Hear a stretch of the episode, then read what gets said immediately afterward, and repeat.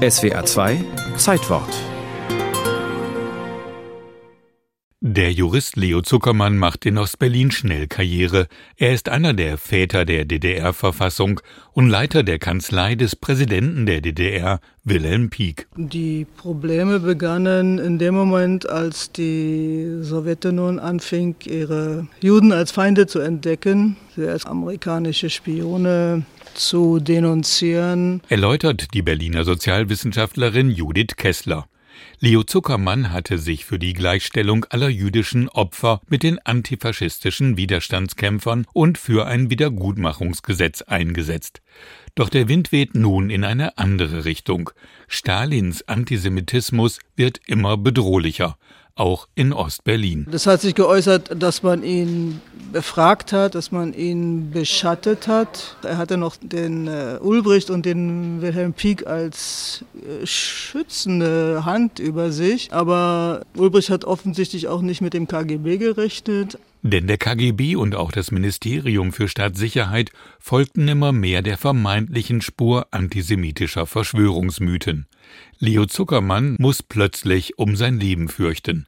Er wird mehrmals verhört und muss im Dezember 1952 täglich mit seiner Verhaftung rechnen. Er hat sich dann beim Gang auf dem Ostberliner Weihnachtsmarkt abgesetzt. Also er ist seinen, seinen Verfolgern entkommen und ist nach Westberlin mit der S-Bahn gefahren und hatte seine Frau und seine Kinder schon am Morgen hingeschickt. In dieser verzweifelten Situation schickt Leo seinem Bruder Rudolf ein Telegramm.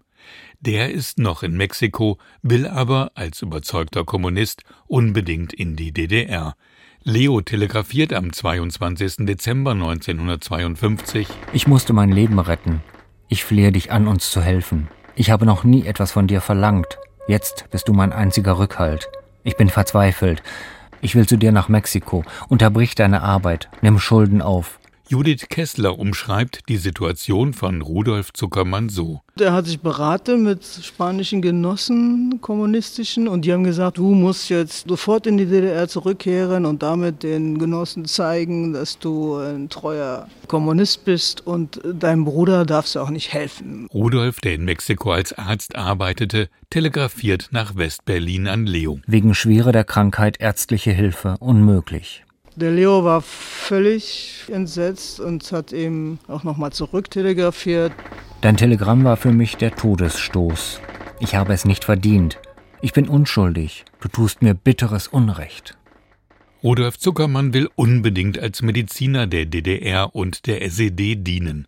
Er fliegt nach Prag, wird dort direkt verhaftet und ins Stasi-Gefängnis nach Hohenschönhausen gebracht. Da hat man ihn richtig in so ein dunkles Loch gesperrt und er wurde von einem KGB-Mann über Monate verhört. Man hat ihn angestraft, man hat ihn nachts verhört, bis er irgendwann alles zugegeben hat, nämlich diese Mordabsichten, die man von ihm hören wollte. Nach dem Tod Stalins im März 1953 verebbt der Antisemitismus in der Sowjetunion und den Satellitenstaaten.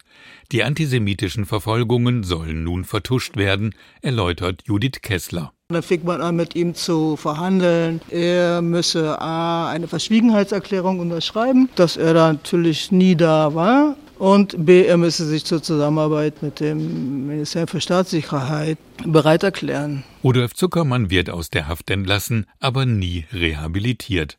Erst nach seinem Tod 1995 wird bekannt, dass er inhaftiert und gefoltert wurde. Sein Bruder Leo emigrierte in den 50er Jahren mit seiner Familie wieder nach Mexiko. Die beiden hatten keinen Kontakt mehr miteinander.